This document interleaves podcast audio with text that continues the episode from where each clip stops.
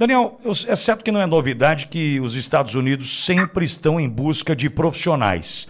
Entretanto, a escassez está cada vez mais latente e não apenas para cargos mais especializados, é isso? Exatamente, principalmente para cargos que não são tão especializados e a gente vem vem vem tá tentando mostrar isso aí para as pessoas há muito tempo. E o que acontece? A pandemia ela foi um grande divisor de águas, que já vinha acontecendo antes, né? A gente já vinha percebendo que muitas pessoas estavam deixando os empregos formais para começar a trabalhar nos empregos é, mais home office, mais é, para eles próprios, tentando aí uma forma de empreendedorismo, principalmente com o surgimento de Amazon e outros e-commerces, eles começaram a fazer vendas online e perceberam que o lucro que eles tinham muitas vezes trabalhando de casa era maior do que o lucro que eles tinham ou que o salário que eles tinham trabalhando para empresas com horário demarcado, cartão de ponto, e chegava ali às nove da manhã, saía às seis da tarde, e eles começaram a perceber que ficar em casa era mais barato. E não só mais barato no sentido de uh, eu vou ganhar mais,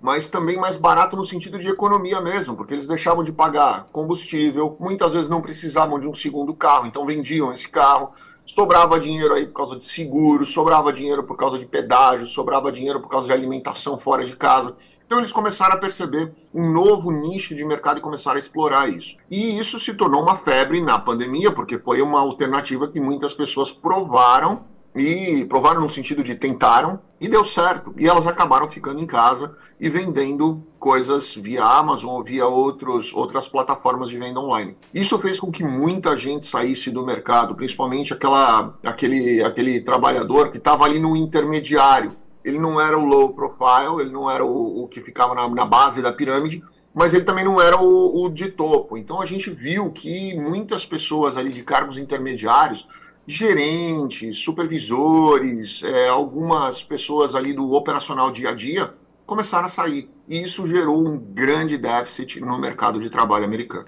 Isso uh, numa história mais recente. Entretanto, se a gente voltar ali uh, uh, para o século passado, Daniel, em algum momento eles mediram a possibilidade dessa escassez acontecer quando os americanos abriram mão de serviços mais básicos, de, de, de por exemplo, uh, manufaturados que foram levados para a Índia, para a China e outros países que atendem hoje uh, marcas importantes né, do, uh, no, no, mercado americano. Em algum momento se mediu as consequências disso, será?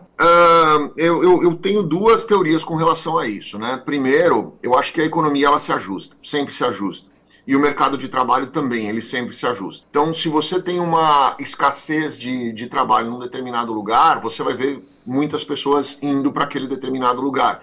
Se você vê uma sobra de, de, de, trabalhadores ali, você vai ver uma evasão daquelas pessoas daquela determinada região buscando outra região onde eles vão conseguir sobreviver. Então, assim, é, a, respondendo a sua pergunta, há anos atrás nós começamos a perceber aí essa questão da, do barateamento do custo, o que eu particularmente acho um absurdo, né? Porque quanto mais você tenta baratear o custo, mais prejuízo você traz para o país.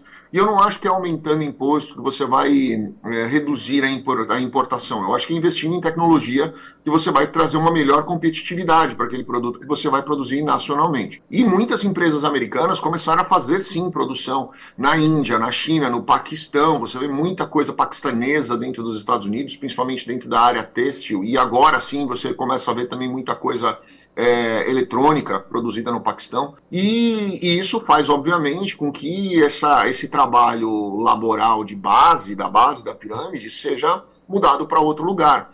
Você produzindo em outro lugar, obviamente, você gera não só trabalho para a base, mas também para os intermediários, para o gerente, para o supervisor, para o diretor e para o presidente daquela empresa que está fora. Então, isso acaba gerando sim um déficit muito grande para o país, e eu acho que os Estados Unidos começaram a perceber que a, a matemática não funcionou dessa forma. Por isso que hoje muitos estados estão fazendo diversos incentivos para trazer essas indústrias de volta e fazer com que esses empregos sejam gerados internamente nos Estados Unidos.